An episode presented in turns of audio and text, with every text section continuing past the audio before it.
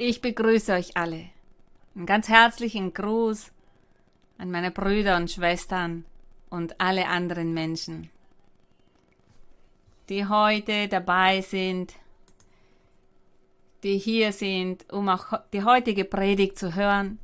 Ich grüße euch ganz, ganz herzlich. Ich wünsche euch immer das Allerbeste und dass sich Gott unter euch manifestiert und zeigt mit vielen Wundern und Zeichen. Gott möge euch alle segnen. Und wir danken dem Herrn für diese Möglichkeit, die er uns gibt, hier stehen zu dürfen, dass wir hier predigen können, dass wir die Bibel öffnen können und dass wir von ihm lernen können. Und bevor wir aber mit der heutigen Predigt beginnen, möchten wir ein Hymnenlied für Gott singen. Und zwar ohne Instrumente, damit alle, damit ihr alle auch für Gott singt.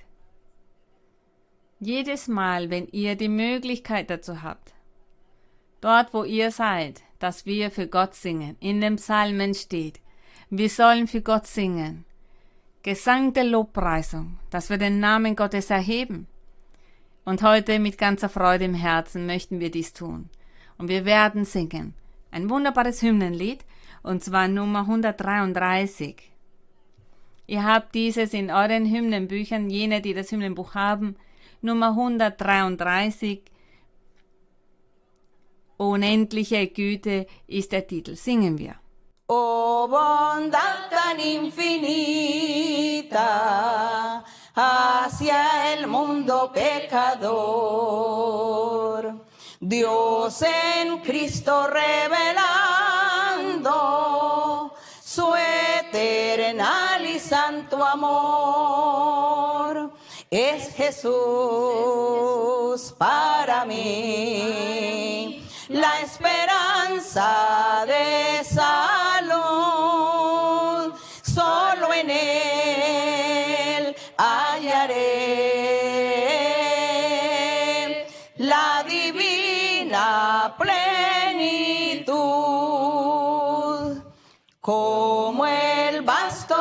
firmamento, como el insondable mar. Es la gracia salvadora que Jesús al alma da. Es Jesús para mí la esperanza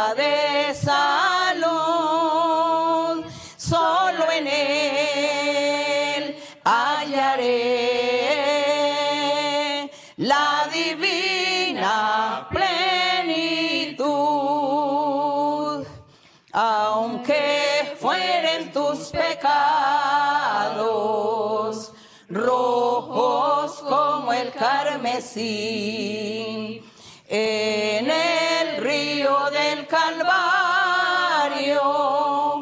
hay limpieza para ti. Es Jesús para mí la esperanza de salud.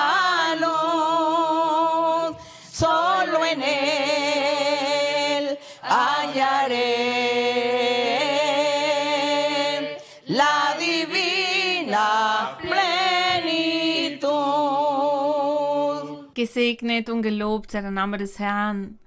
Wir danken Gott für diese Möglichkeit, die wir erleben dürfen, dass wir nochmals hier stehen dürfen, um von Gott zu sprechen, um den Namen des Herrn zu erheben und zu preisen. Er ist dessen so würdig. Heute werden wir, heute werden wir in Bezug auf die wahre Gottesruhe predigen.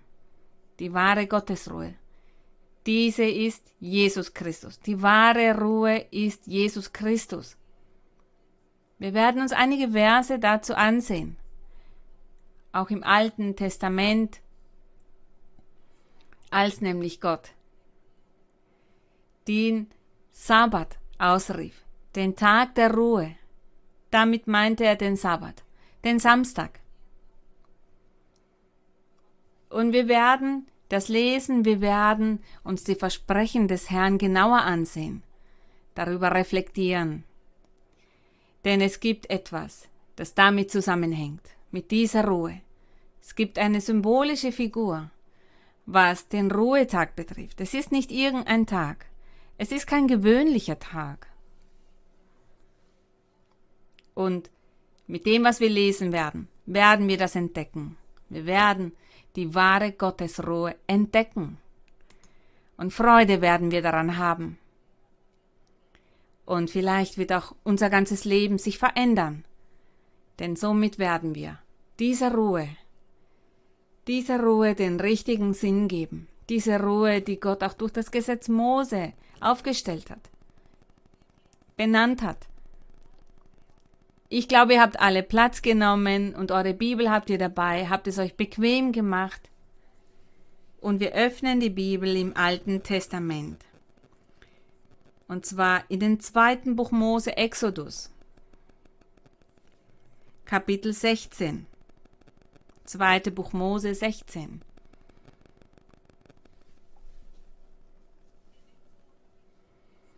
Zweite Buch Mose 16, Vers 23. 16, 23, vergesst nicht, heute sprechen wir von der wahren Ruhe, von der wahren Gottesruhe, die Gott ernannt hat, damit jene Menschen, die an Gott glauben, Ruhe finden. Im Vers 23 steht,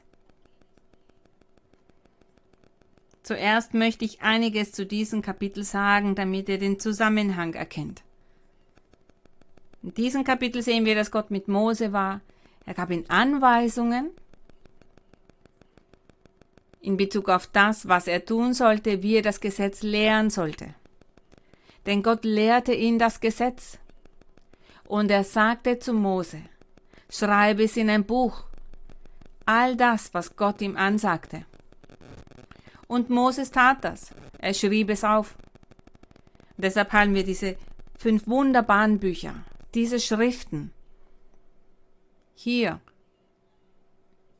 In diesen sammelt Gott eine Menge an Regeln, seine Gebote, seine Satzungen, all das, was Gott wollte, dass das Volk Israel umsetzt und einhält, um so Gott zu erfreuen und auch damit sie auf diese Weise dann die Segnungen Gottes erreichen. Gott lehrte das Mose und er sagte, schreib es auf, damit nichts vergessen wird, damit alles schriftlich festgehalten wird. Gott gab Mose Anweisungen in Bezug auf das Manna. Und er sagte zum Beispiel von Manna, an sechs Tagen sollt ihr es einsammeln und verarbeiten und essen.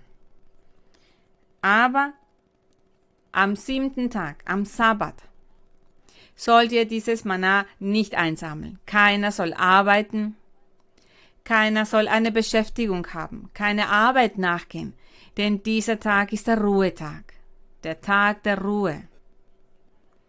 Und in der Bibel steht, dass einige ungehorsam waren Sie haben dieses Gebot nicht befolgt, sie gingen am Sabbat hinaus, um das Manna einzusammeln, aber sie fanden nichts. Und da steht auch, dass anderen es passierte, dass sie das für den nächsten Tag aufbewahrt haben, obwohl Gott gesagt hatte, sie sollen das nicht tun. Und am nächsten Tag waren das nur Würmer. Das heißt, sie haben nicht den Willen Gottes getan und somit wurde Gott zornig auf dieses Volk. Gott sagt in seiner Schrift, dass er mehr als zehnmal, dass sie mehr als zehnmal seinen Geboten nicht gehorcht haben, deshalb wurde er zornig. Heute sprechen wir vom Ruhetag. Wir sehen uns die Regeln an, diese Satzungen. Und Gott sagte, Sie haben am sechsten Tag das Doppelte eingesammelt, im Vers 23. Das ist, was der Herr gesagt hat. Morgen ist Ruhetag, heiliger Sabbat für den Herrn. ein Ruhetag, der heilig ist. Er sagt, dass dieser Ruhetag, dieser heilige Tag, dieser war für Gott heilig.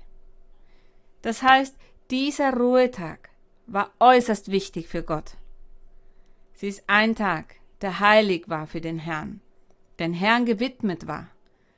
Denn dieser Tag symbolisierte etwas, stellte etwas dar. Und in Exodus 20, wir gehen über zu Kapitel 20 im gleichen Buch, da sehen wir die gleiche Anweisung. Kapitel 20, Vers 11. Da gibt Gott Mose die Gebote. Da gibt er ihm die zehn Gebote. Diese sagt er ihm hier an. Und in Vers 11. Ab dem Vers 10 lesen wir. Da steht, aber am siebten Tage ist der Sabbat des Herrn deines Gottes.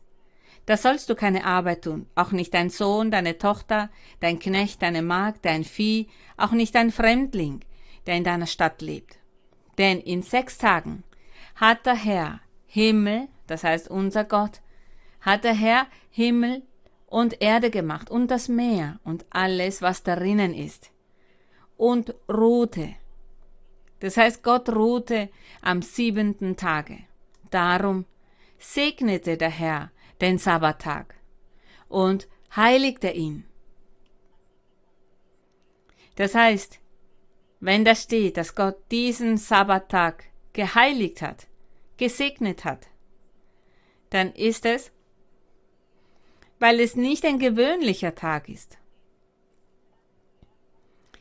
Das ist etwas äußerst Wichtiges. Oder da handelt es sich um etwa jemanden, der sehr wichtig ist.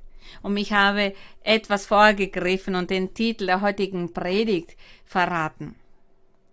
Ich habe vorgegriffen und sagte dabei, dass wir heute über den wahren Ruhetag, über die wahre Gottesruhe, und zwar Jesus Christus, nachsinnen werden.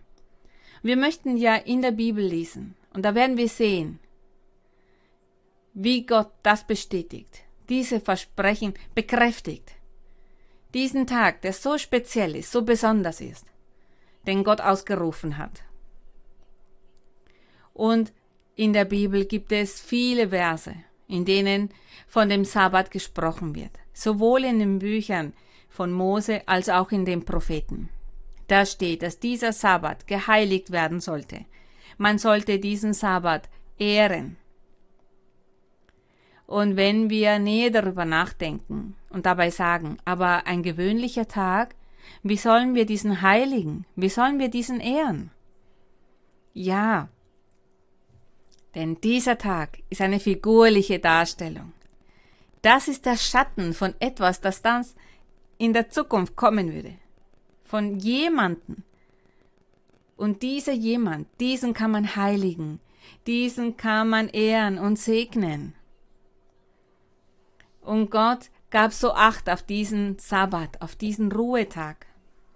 Und er sagte zu den Menschen, ruht, und dieser Tag ist etwas Besonderes. Diesen soll man verehren und auf jeden Fall bedenken. Nun gehen wir über zu Kapitel 31, zweite Buch Mose 31, Vers 13. 31, Vers 13 und Vers 14.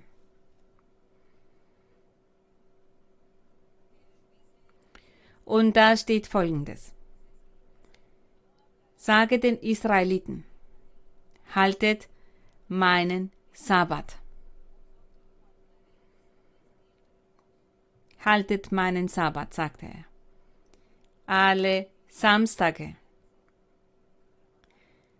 sollten sie aufhören zu arbeiten, irgendeiner Arbeit nachgehen, das durften sie nicht.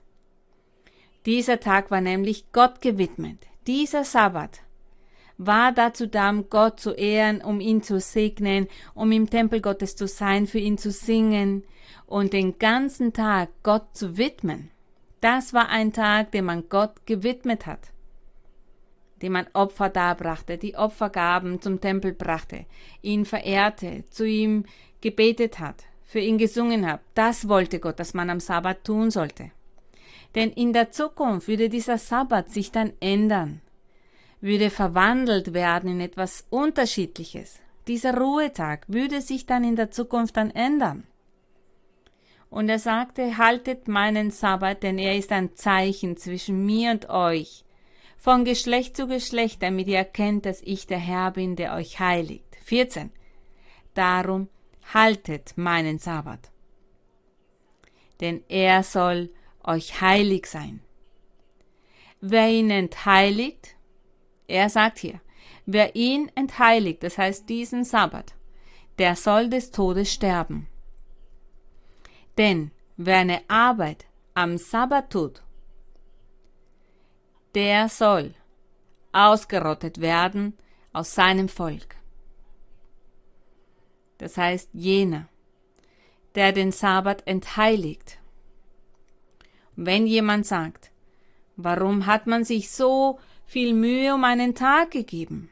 Warum soll jemand sterben, weil er an diesem Tag gearbeitet hat? Deshalb muss die Person sterben? Welche Bedeutung hat der Sabbat, der Ruhetag?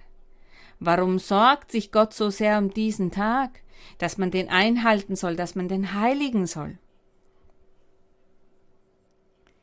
Das, das sind die Verse, die drei Verse, die ich dazu ausgewählt habe. Sind viele Verse, in denen Gott in Bezug auf den Sabbat lehrte, indem er sagte, diesen sollt ihr respektieren, auf diesen Tag, der so besonders ist für Gott, sollt ihr Acht geben.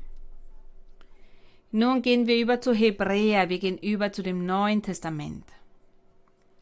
Wir gehen über zu dem Neuen Testament. Zu dem Buch Hebräer.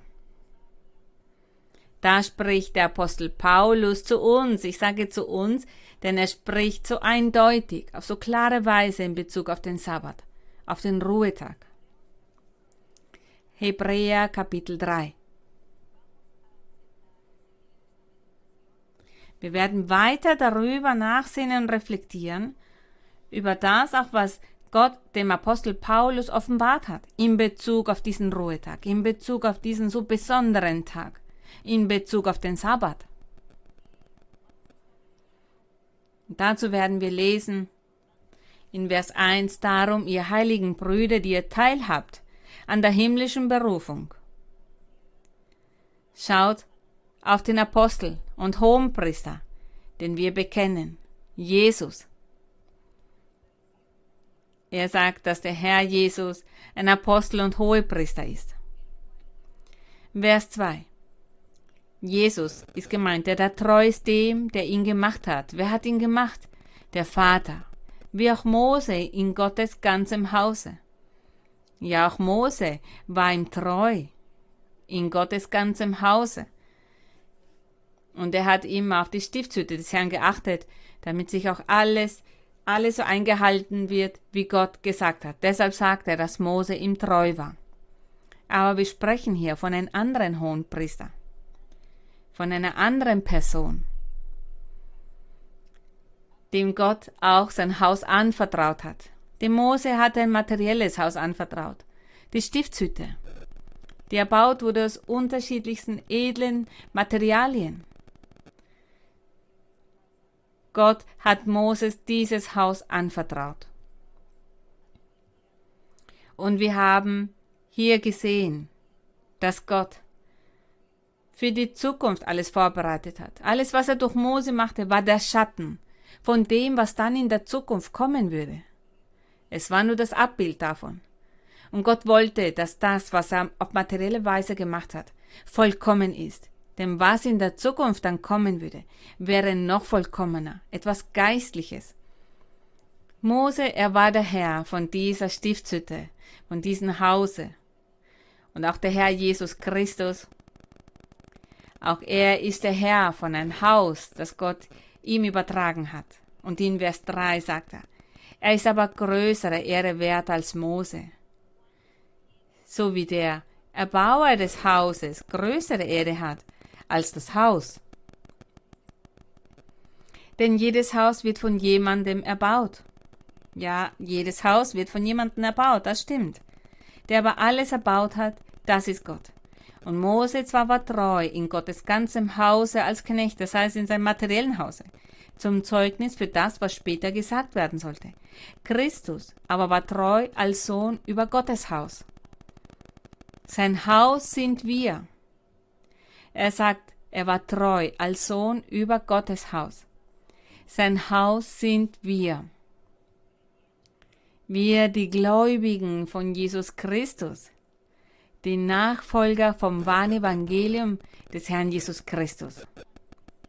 Jene, die teilhaben an den Heiligen Geist und die, seinen wunderbaren geistlichen Gaben. Jene, die nicht sündigen. All diese sind zu dem Haus Gottes geworden, erbaut durch den Herrn Jesus Christus. Und der Vater, er hat Jesus Christus zum Haupt ernannt. Er soll dieses Haus leiten, dieses geistliche Haus. Moses, er war ja der Leiter von einem materiellen Haus, von der Stiftshütte. Aber der Herr Jesus, er ist das Haupt von diesem geistlichen Haus. Und in Vers 6 lesen wir nochmals Christus, aber war treu als Sohn über Gottes Haus. Ein Haus sind wir, wenn wir das Vertrauen, den Ruhm der Hoffnung festhalten. Und da zitiert er, vielleicht wollt ihr das nachher lesen, im Psalm 95. Wenn ihr wollt, könnt ihr übergehen zum Psalm 95 von 7 bis 11. Auch hier steht alles geschrieben. Ich werde nicht in den Psalmen jetzt lesen, denn es ist das, was hier zitiert wird.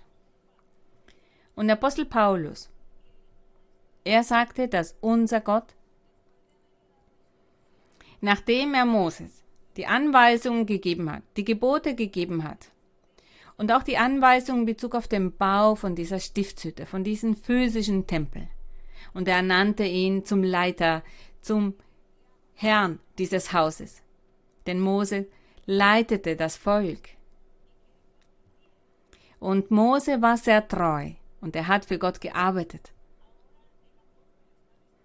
Und der Apostel erhebt hier unseren Herrn Jesus Christus hervor. Er er ist der Eigentümer von diesem Haus. Aber dieses Haus ist kein physisches, materielles Haus mehr, sondern ein geistliches Haus. Und daher, als wir gelesen haben, dass Gott zu Mose sagte, dass alle diesen Ruhetag, den Sabbat, heiligen sollen. Und in vielen Versen steht, dass das das Abbild oder der Schatten war von dem, was dann in der Zukunft kommen würde. Hier wird der Herr Jesus Christus hervorgehoben. Und wir sehen ihn als Eigentümer von diesem Haus. Und dieses Haus ist nicht physischer Art, nicht materieller Art. Dieses Haus, ich sage es nochmal, dieses Haus ist das Herz von Männern und Frauen, die sich zu Gott bekehrt haben und die nicht sündigen und die geleitet werden vom Geist Gottes und seinen geistlichen Gaben. Vom Geist des Herrn. Und Paulus, er zitiert hier den Psalm 95 vom Vers 7 bis 11. Da sagt Paulus, dass Gott ja zu Mose gesagt hatte, dass dieser Sabbat, dieser Ruhetag geheiligt werden musste. Dieser sollte Gott gewidmet werden, diesen sollte man ehren in Ehren halten. Aber wenn Moses diese Arbeit tatsächlich erfüllt hätte, wenn er das zu einer Realität gemacht hätte, dass das der Sabbat ist, dass dieser geheiligt werden muss für Gott, dann würde ja Gott ja nicht von einem weiteren Sabbat sprechen, von einem weiteren Ruhetag sprechen. Und als Mose gestorben ist, übertrug er seine Arbeit auf Joshua. Joshua war der Nachfolger von Mose. Und Gott sagte zu Joshua, dass er das Volk zum verheißenen Land, dem Land Kanaan, führen sollte. Und er sagte, er sollte dann mit der neuen Generation dort eingehen. Denn die Generation, des Ägypten ausgewandert ist, diese sind alle in der Wüste umgekommen. aufgrund der Sünde, aufgrund dieser Bosheit, die sie begangen haben.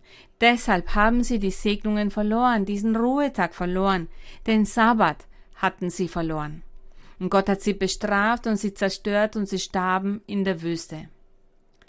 Es blieben nur dessen Kinder übrig, nur die jungen Menschen. Und als diese dann älter wurde und Joshua dann diese Leitung übernahm, da führte er dieses neue Volk zu dem Land Kanaan. Aber es war nicht mehr dieses Land, wo Milch und Honig fließt. Denn aufgrund der Sünde, die Sünden, die das Volk in der Wüste begangen hatten in all diesen 40 Jahren, aufgrund dessen wollte Gott ihnen nicht den Ruhetag geben, diese Ruhe, diesen Sabbat geben. Er wollte ihnen nicht diesen Frieden, diese Freude geben, wie er vorher erwähnt hatte. Er sagte, ihr geht ein in das Land, in dem Milch und Honig fließen, dort werdet ihr glücklich sein. All das haben sie verloren. Gott wusste aber bereits, dass all das so passieren würde. Und deshalb war er vorbereitet. Er hatte sich vorbereitet für die Zukunft. Er hatte einen Sabbat vorbereitet. Und im Psalm 95, da wurde von David prophezeit, wie viele Jahrhunderte sind zwischen Mose und dem König David vergangen? Viele Jahrhunderte sind dazwischen vergangen. Und der Heilige Geist nahm den König David ein, und dieser prophezeite. In diesem Gesang, in diesem Psalm hat er prophezeit. Und im Vers 7 sagt er, heute, er sagt, wie der Heilige Geist spricht, im Psalm 95, 7 bis 11. Heute, wenn ihr seine Stimme hören werdet, so verstockt eure Herzen nicht, wie es geschah bei der Verbitterung am Tage der Versuchung in der Wüste, wo mich eure Väter versuchten und prüften. Sie haben den Herrn zornig gemacht, sie haben gesündigt, und deshalb hat Gott sie bestraft. Und in diesem Vers, wo steht, wenn ihr seine Stimme hören werdet, heute seine Stimme hört, da spricht er zu einer neuen Generation. Wir dürfen ja nicht vergessen, dass der König David das durch ein Gesang prophezeit hat. Nach Moses waren viele Jahrhunderte vergangen. Moses hat es nicht geschafft, das Volk zu der Ruhe zu führen dass sie diesen Ruhetag auch genießen können. Das hat er nicht geschafft. Aber der Heilige Geist, er sagte viele Jahrhunderte später durch die Lippen Davids, heute, wenn ihr seine Stimme, das heißt die Stimme Gottes, hören werdet, so verstockt eure Herzen nicht, wie eure Vorfahren, sagt er. Tut das nicht. Wir sind hier im Vers 8. So verstockt eure Herzen nicht, sagt er. Vers 9 wo mich eure Väter versuchten und prüften und hatten doch meine Werke gesehen vierzig Jahre lang. Vierzig Jahre lang gab es Prüfungen und Gott war zornig auf dieses Volk. Warum 40 Jahre? Das können wir in der Geschichte nachlesen. Moses Gott hatte zu Moses gesagt, er soll zwölf Spione, das heißt zwölf Männer aussenden zu dem Land Kanaan, damit sie das Land erforschen, damit sie sehen, wie es dort aussieht und wie sie tun können, um es zu erobern. Sie gingen hin, sie erforschten das Land, sie waren 40 Tage lang dort, 40 Tage lang dauerte die Reise dorthin und wieder zurück, und als sie zurückkehrten, sagten sie, nein, denkt gar nicht daran, in das Land Kanan einzugehen. Die Menschen dort sind riesig, das sind Riesen dort, die sind alle zu stark. Wir sind wie Ungeziefer vor ihnen.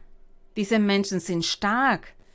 Man muss sich vor ihnen fürchten. Nein, kehrt um, denkt gar nicht mehr daran. Und nur Joshua und Kaleb, von diesen zwölf, nur Joshua und Kaleb, das waren die einzigen, die zu Mose sagten, ja, das stimmt, Dort gibt es viele Riesen. Man sieht, dass die Menschen ein Kriegsvolk sind, aber Gott ist noch mächtiger.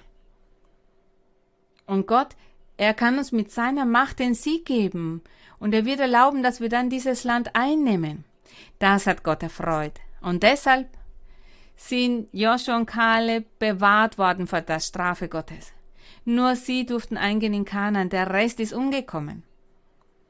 Und diese Personen, die dorthin gingen, um das Land zu erforschen, sie wurden sofort bestraft. Gott hat sie bestraft, weil sie so pessimistisch waren, weil sie ungehorsam waren, weil sie alles aus einer anderen Sicht sahen, weil sie nicht auf Gott vertrauten, Gott nicht diesen Platz gaben, den er verdient, denn er ist ein mächtiger Gott.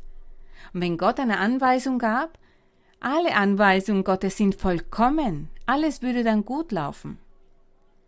Das machte den Herrn zornig. Und auch in Bezug auf das Manna, als er sagte, nur bis zum Freitag dürft ihr einsammeln. Am Sabbat sollt ihr nicht hinausgehen, um es einzusammeln, tut das nicht. Aber sie taten das Gegenteil. Sie haben trotzdem gearbeitet am Sabbat, sie haben vieles getan und somit Gott beleidigt und auch der Götzendienst. All das, was sie getan haben.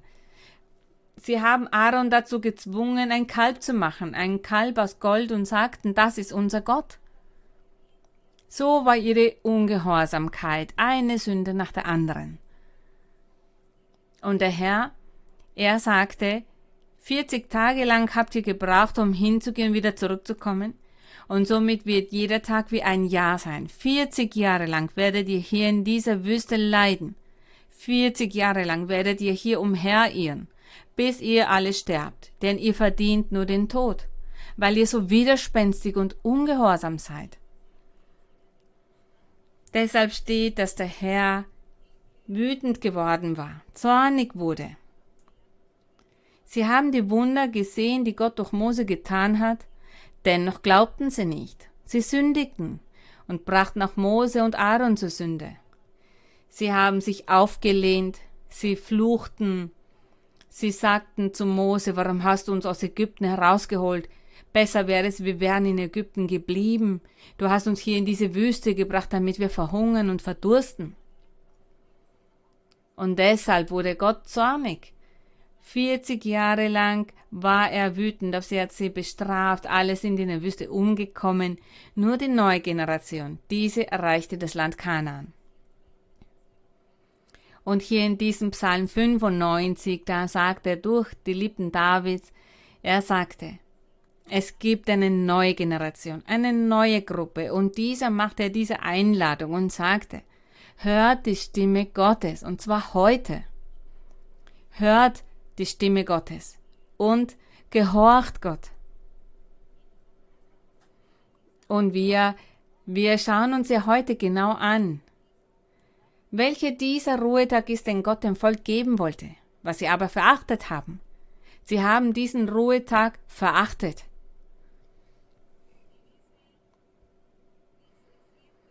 Und er sagte, Vers 11, da sagt er, so dass ich schwor in meinem Zorn, das sagt Gott, sie sollen nicht zu meiner Ruhe kommen. Und tatsächlich, sie gingen nicht ein in Gottes Ruhe, denn sie sind in der Wüste umgekommen. Sie gingen nicht ein in das Land Kanaan. Und sie konnten auch nicht zu dieser geistlichen Ruhe gelangen. Zu der geistlichen Ruhe. Auch da gingen sie nicht ein. Denn dieser Sabbat, von dem Gott zu Mose sprach, diesen, den sie heiligen und ehren sollten, damit meinte Gott in der Zukunft eine Ruhe, genannt Jesus Christus. Jesus Christus, er ist diese wahre Ruhe, der den Frieden, die Freude gibt, die Fröhlichkeit, die Freiheit, dass man zur Ruhe kommt. Und deshalb beruft er hier Männer und Frauen. Hier sehen wir das Evangelium, das Evangelium in dessen Einsatz, in dessen Glanz. Und der Heilige Geist durch die Aposteln, durch die Lippen des Apostel Paulus hatte alle dann eingeladen. Und er sagte auch da, wenn ihr heute seine Stimme hört, so werdet ihr in die wahre Ruhe eingehen können, so werdet ihr ruhen, und zwar am Sabbat, der wahre Sabbat, der geistlich ist. nicht materieller Art. Er erzählte ein wenig von dem, was in der Vergangenheit passiert war, was das Volk getan hatte. Und im Vers 12 sagt der Apostel Paulus, seht zu, liebe Brüder, dass keiner unter euch ein böses, ungläubiges Herz habe, das abfällt von dem lebendigen Gott. Er sagte somit, tut nicht, was die Vorfahren in der Wüste getan haben, sondern ermahnt euch selbst alle Tage, solange es heute heißt, dass nicht jemand unter euch verstockt wäre durch den Betrug der Sünde.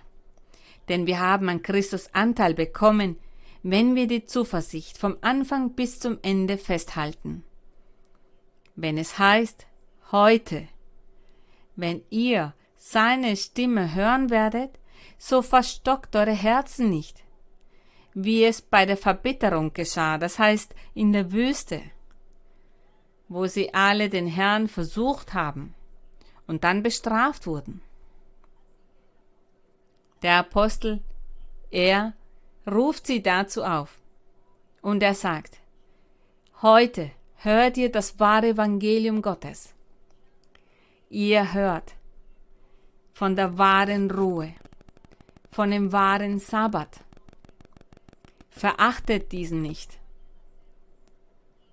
Er sagt, seid nicht ungläubig, verstockt eure Herzen nicht. Akzeptiert diesen Ruhetag, akzeptiert diesen Sabbat, den Tag der Ruhe, aber nicht physisch gemeint. Es ist diese Person gemeint. Und zwar namens Jesus Christus.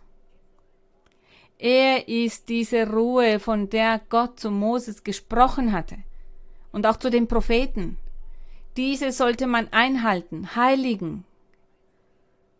Diesen Ruhetag sollte man heiligen, in Ehren halten, den ersten Platz geben. Denn da sprach er von den Herrn Jesus Christus. Er gibt die wahre Ruhe. Er gibt den Seelen die wahre Ruhe für den Geist der Menschen. Und der Apostel Paulus, er sagt hier im Vers 16, Wer hat sie denn gehört und sich verbittert? Waren es nicht alle, die von Ägypten auszogen mit Mose? Ja, natürlich, das war so. Und über wen war Gott zornig 40 Jahre lang? War es nicht über die, die sündigten und deren Leiber in der Wüste zerfielen? Ja, sie sind umgekommen, in der Wüste sind sie begraben worden. Und der Apostel sagt im Vers 18, Wem aber schwor er, dass sie nicht zu seiner Ruhe kommen sollten, wenn nicht den Ungehorsamen? Und wir sehen, dass sie nicht dahin kommen konnten, wegen des Unglaubens. Und deshalb hat der Heilige Geist sie nochmal dazu aufgerufen.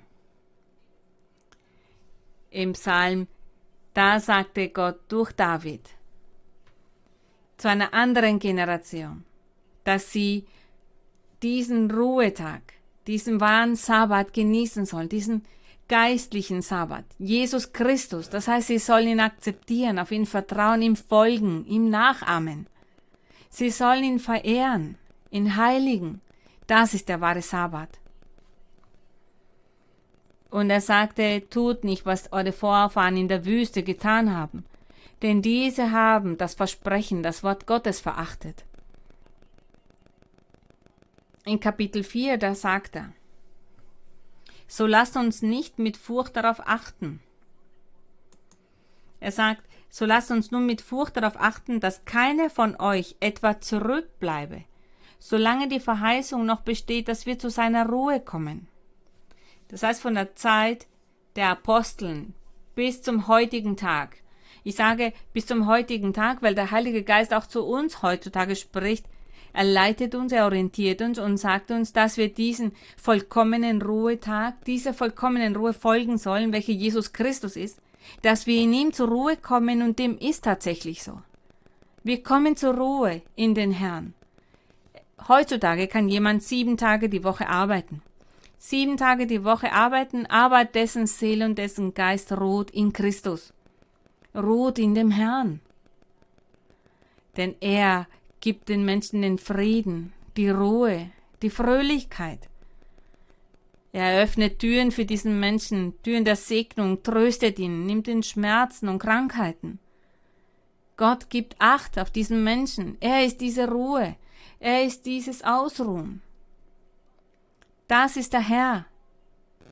Heutzutage kann man deshalb sieben Tage die Woche arbeiten, wenn Sie das möchten.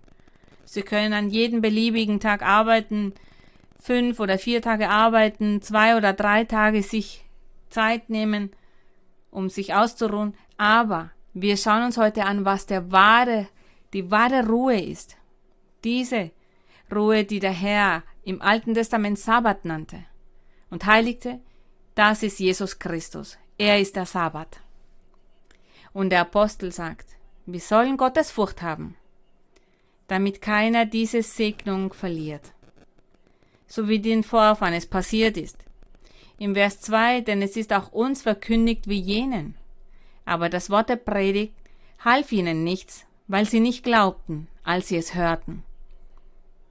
Damals, zu jener Zeit, hatten sie davon gehört, dass man den Sabbat heiligen sollte, einhalten sollte.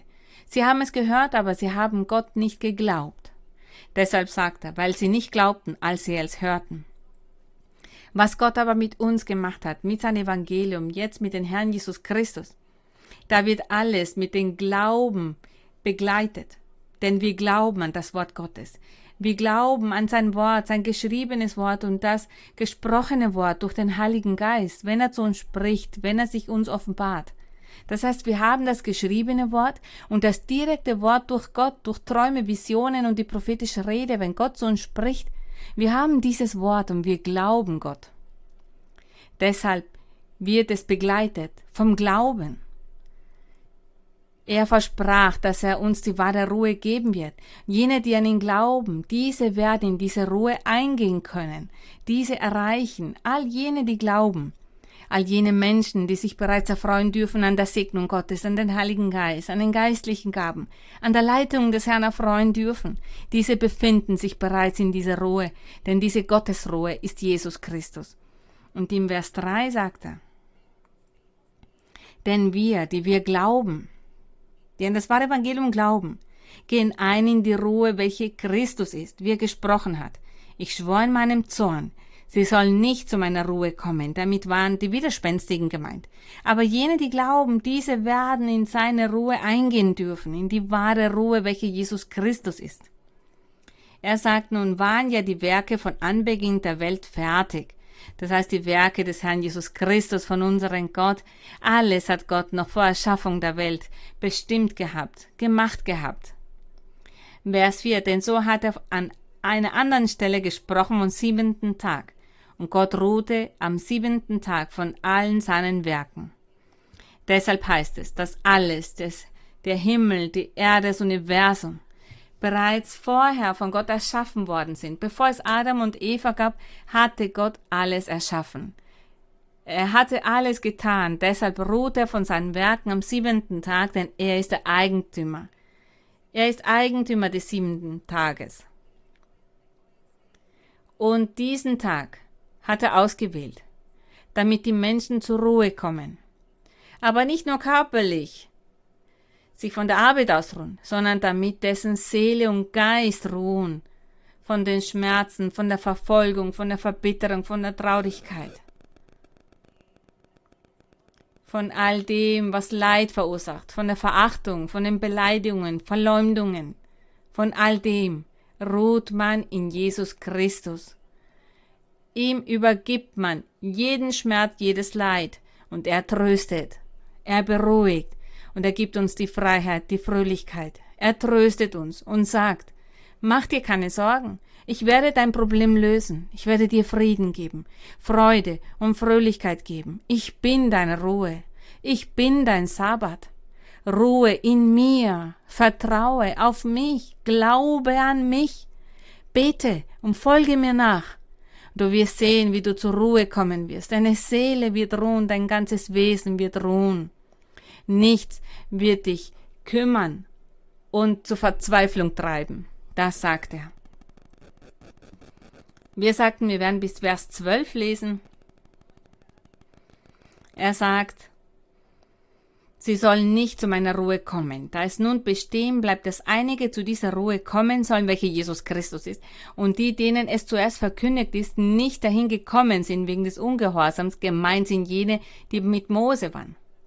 Bestimmte abermals einen Tag, ein Heute, und spricht nach so langer Zeit durch David. Er sagt hier, nach so langer Zeit spricht er durch David. Wie eben gesagt, heute, wenn ihr seine Stimme hören werdet, so verstockt eure Herzen nicht. Hier ruft er Männer und Frauen, jene, die an Christus glauben werden, an sein Evangelium glauben. Hier sehen wir die Einladung in Bezug auf diese Ruhe. Das ist der Tag, den der Herr, von dem er wollte und von dem er möchte, dass die Menschheit zur Ruhe kommt, und zwar in Jesus Christus. Vers 8, da sagt der Apostel, denn wenn Joshua Joshua, er war ja der Nachfolger von Mose, als dieser gestorben war. Joshua war der Führer, der Leiter.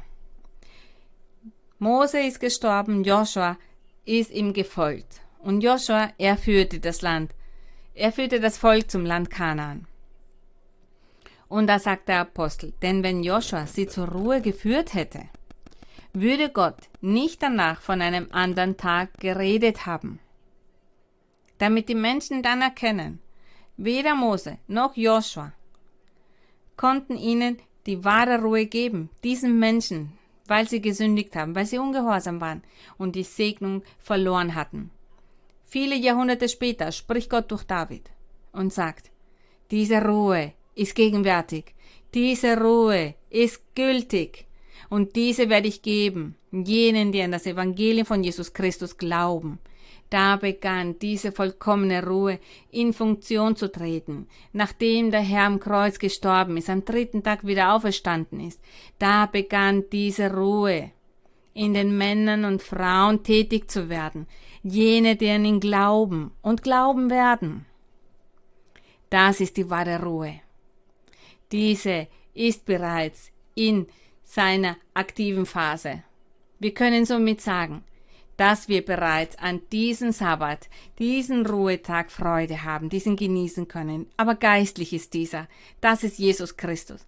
Diesen Samstag, den Sabbat, den wir im Kalender sehen, das ist nur noch eine Geschichte. Das ist etwas, das vorüber ist. Das ist nur etwas Symbolisches. Es war die symbolische Darstellung von etwas, das Gott für die Zukunft vorbereitet hatte. Denn diese Ruhe, dieser Sabbat ist etwas Geistliches. Eine wichtige Person wäre dieser Sabbat. Und dieser Sabbat ist geistlich. Dieses gilt für die Seele, für den Geist. Wie ich bereits sagte, wenn Sie von der Arbeit ruhen wollen, tun Sie das. Am Montag oder am Freitag, egal welcher Tag. Gott achtet nicht auf den Tag, denn die wahre Ruhe ist heutzutage Jesus Christus. Und diese Ruhe ist nicht nur körperlich, um von der Arbeit zu ruhen, sondern diese Ruhe gilt unserer Seele unser Geist ruht. Wie bereits erwähnt, es gibt ja Krankheiten, Leid, Verfolgung, das erfüllt die Menschen mit Verbitterung, dass die Menschen deprimiert sind, traurig sind, dass sie sich das Leben nehmen wollen. Und diese vollkommene Ruhe ist Jesus Christus und er nimmt all das weg. Deshalb ist er die wahre Ruhe. Und er sagt hier, Joshua, er führte sie auch nicht zu der wahren Ruhe. Und somit bleibt eine Ruhe für das Volk Gottes. Er sagt, es ist also noch eine Ruhe vorhanden für das Volk Gottes. Denn wer zu Gottes Ruhe gekommen ist, der ruht auch von seinen Werken, so wie Gott von den Seinen. Jene, die in diese Ruhe gekommen sind, jene, die an den Herrn glauben, ihm folgen. Man soll den Herrn folgen, bis man stirbt, seine Gebote einhalten, bis an dem Tag, an dem wir sterben. Gott treu sein. Im Vers 11. So lasst uns nun bemüht sein, zu dieser Ruhe zu kommen, welche Jesus Christus ist, damit nicht jemand zu Fall komme durch den gleichen Ungehorsam. Denn das Wort Gottes ist lebendig und kräftig. Er sagt das Wort Gottes. Diese göttlichen Verheißungen, die Gott an Menschen gibt, um sie zu segnen oder zu bestrafen. Dieses Wort Gottes, sagt er, ist lebendig und kräftig und schärfer als jedes zweischneidige Schwert. Denn er sagt, das Wort Gottes, das dringt durch, bis es scheidet Seele und Geist, auch Mark und Bein. Und er sagt, das Wort Gottes ist ein Richter der Gedanken und Sinne des Herzens. Das heißt, Gott erkennt das. So ist das Wort Gottes. So ist die Macht Gottes. Gott ist der, der zum Weinen bringt. Er bewirkt, dass eine Person sich zu ihm bekehrt. Und wenn ihr eingehen wollt in diese Ruhe, wird Gott in eurem Leben ein großes Wunder bewirken. Denn Gott, er wird wie ein zweischneidiges Schwert in ihre Seele eindringen, in ihr Herz eindringen, ihre Gedanken erkennen. Und Gott, er gibt ihnen dann diesen Lebenswandel und diese Ruhe. Er verändert ihr Leben, ihre Denkensweise. Er bewirkt, dass sie fröhlich sind, dass sie Frieden haben. Das macht Gott. Das macht diese Ruhe. Was für eine wunderbare Ruhe, was für ein herrlicher Sabbat. Etwas Geistliches. Wir, wir erfreuen uns bereits daran. Und lasst uns intelligent sein und das verstehen und diese Ruhe wertschätzen. Diesen Sabbat, diesen Ruhetag, den Gott ausgerufen hat,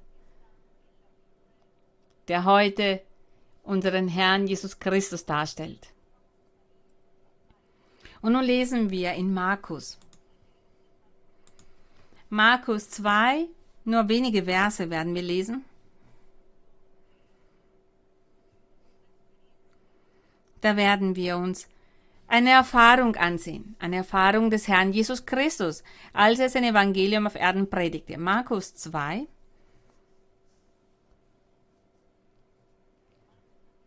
Markus Kapitel 2, Vers 23.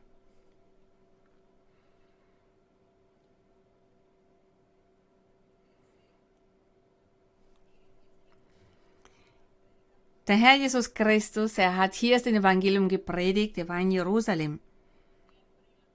Und er war ihm, wie immer mit seinen Jüngern, mit jenen Menschen, die ihm nachgefolgt sind. Er hat so viele Wunder gemacht und deshalb folgten ihm so viele nach. Aber auch seine Feinde waren hinter ihm her, um ihn zu Fall bringen, damit er einen Fehler begeht, damit sie ihn kritisieren können und seine Lehre damit Füßen treten können. Und da steht, und es begab sich, dass er am Sabbat durch ein Kornfeld ging. Es war der Sabbat. An einem Samstag war das. Und der Herr Jesus, als er auf Erden war, da erfüllte er das Gesetz Mose, und zwar zur Gänze, und dann hat er das annulliert, und zwar am Kreuz. Das Gesetz Mose wurde am Kreuz annulliert. Und nach diesem Kreuz kam ein neues Zeitalter der Erlösung. Für jene, die ihm nachfolgen, die an ihn glauben, das ewige Leben erreichen wollen. Der Weg ist nun Jesus Christus und nicht mehr das Gesetz Mose. Da der Herr das Gesetz Mose erfüllen musste, sehen wir hier das, was hier passiert ist. Und es begab sich, dass er am Sabbat durch ein Kornfeld ging und seine Jünger fingen an, während sie gingen, Ehren auszuraufen.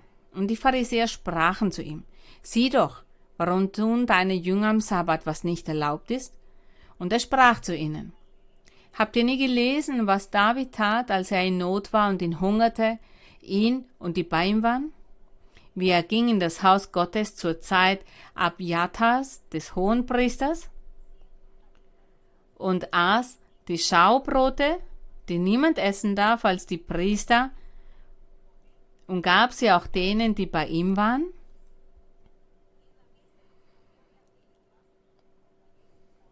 Und er sprach zu ihnen.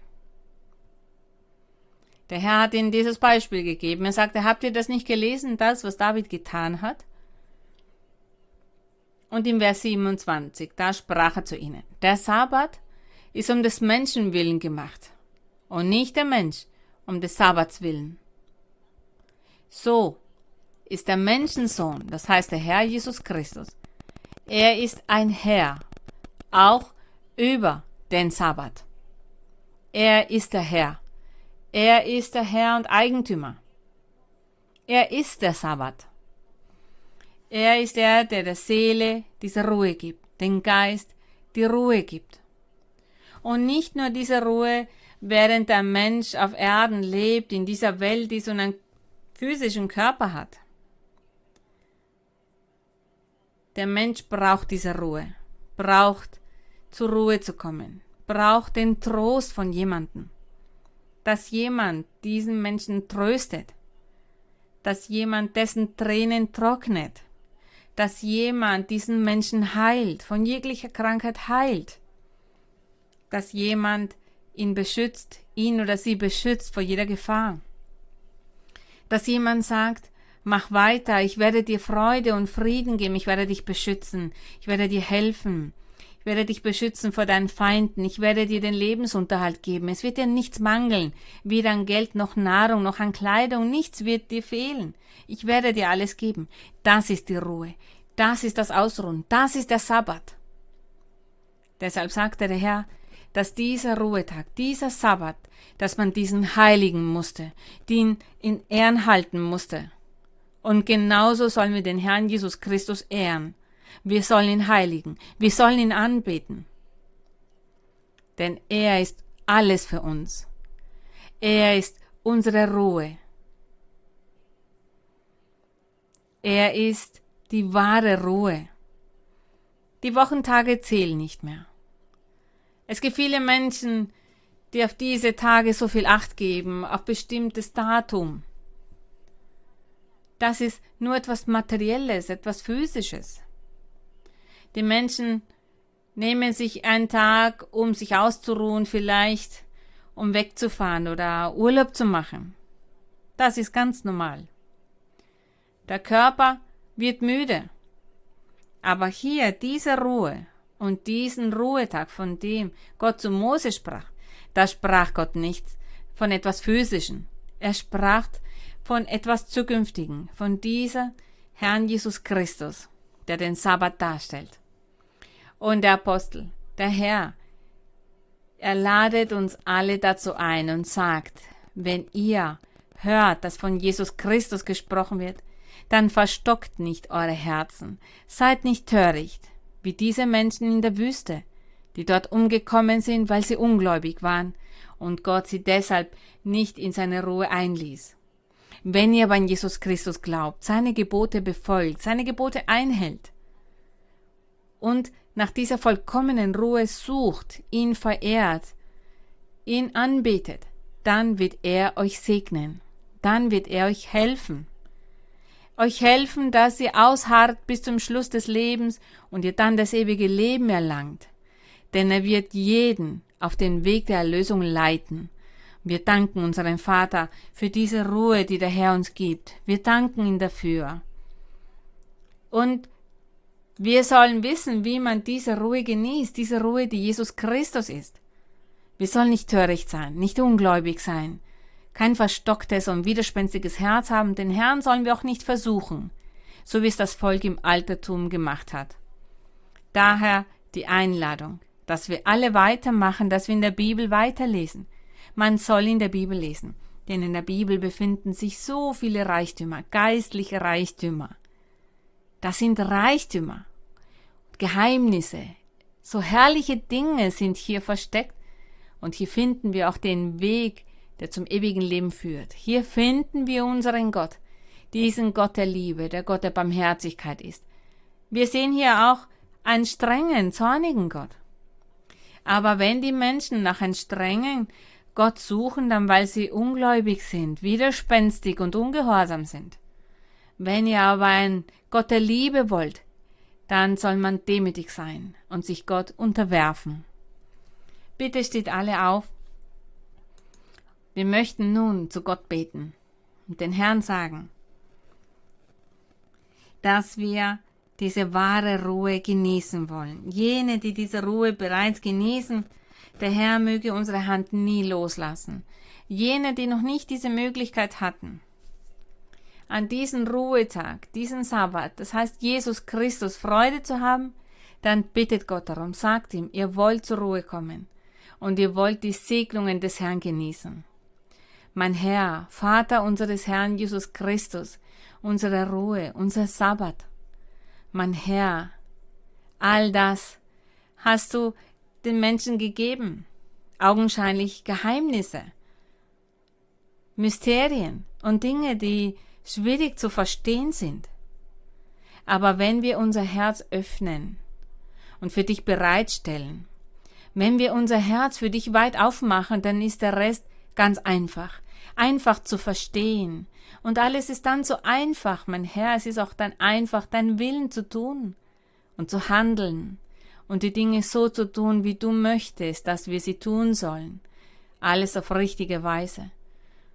Damit wir gute Kinder sind, damit wir zu jenen Menschen gehören, die leuchten, egal wo sie sind, dass wir Licht sind, ein Zeugnis sind, dass wir immer in dir zur Ruhe kommen, immer auf deine wunderbaren Verheißungen vertrauen und immer von dir, mein Herr, auch erwarten, dass du uns segnest.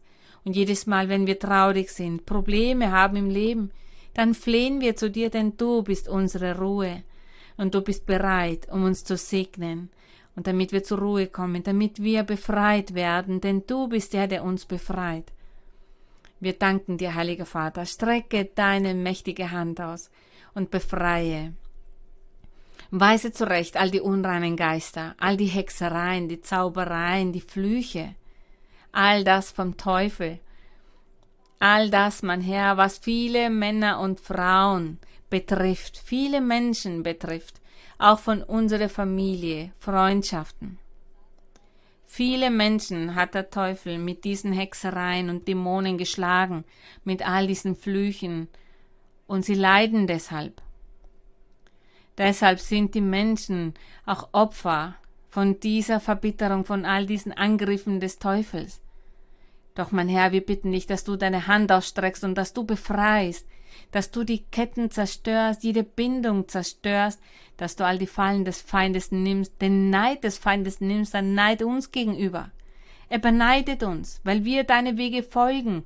Hilf uns, mein Herr, immer weiterzumachen, auf dass wir mutig sind und dass wir uns bemühen, dass wir mit aufrichtigen Herzen nach dir suchen und dich loben und auf dich vertrauen und an dich glauben. Mein Herr, heiliger Vater, strecke deine Hand aus und heile, heile alle, die krank sind.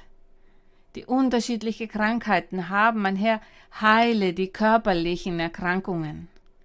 Jegliche Erkrankung, die Erkrankung der inneren Organe des Körpers von Kopf bis Fuß, mein Herr, heile und befreie.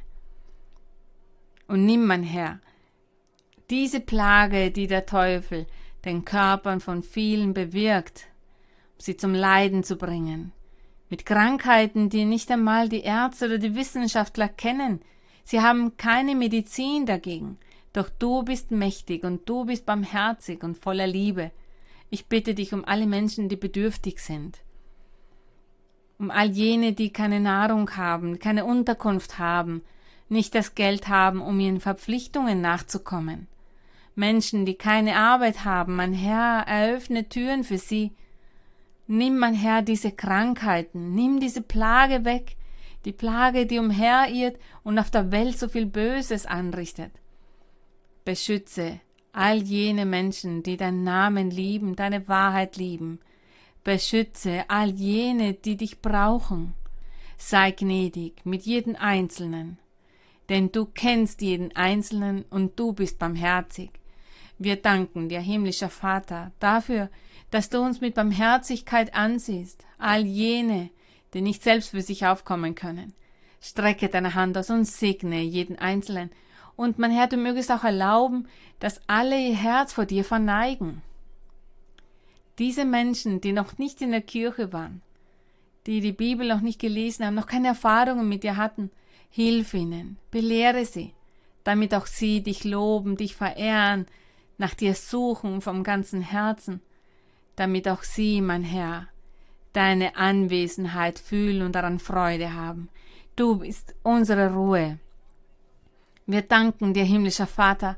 Im Namen von Jesus Christus, deinen geliebten Sohn, segne sie alle. Wir danken dir. Und nun möchten wir für den Herrn singen.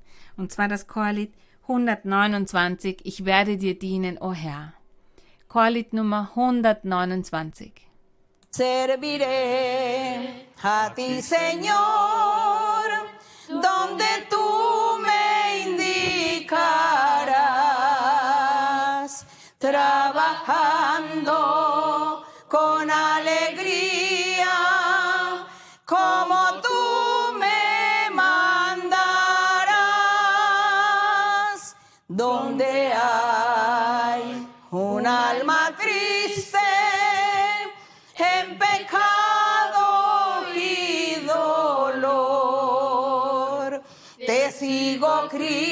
A rescatarla, sirviéndote con fervor. Serviré a ti, Señor,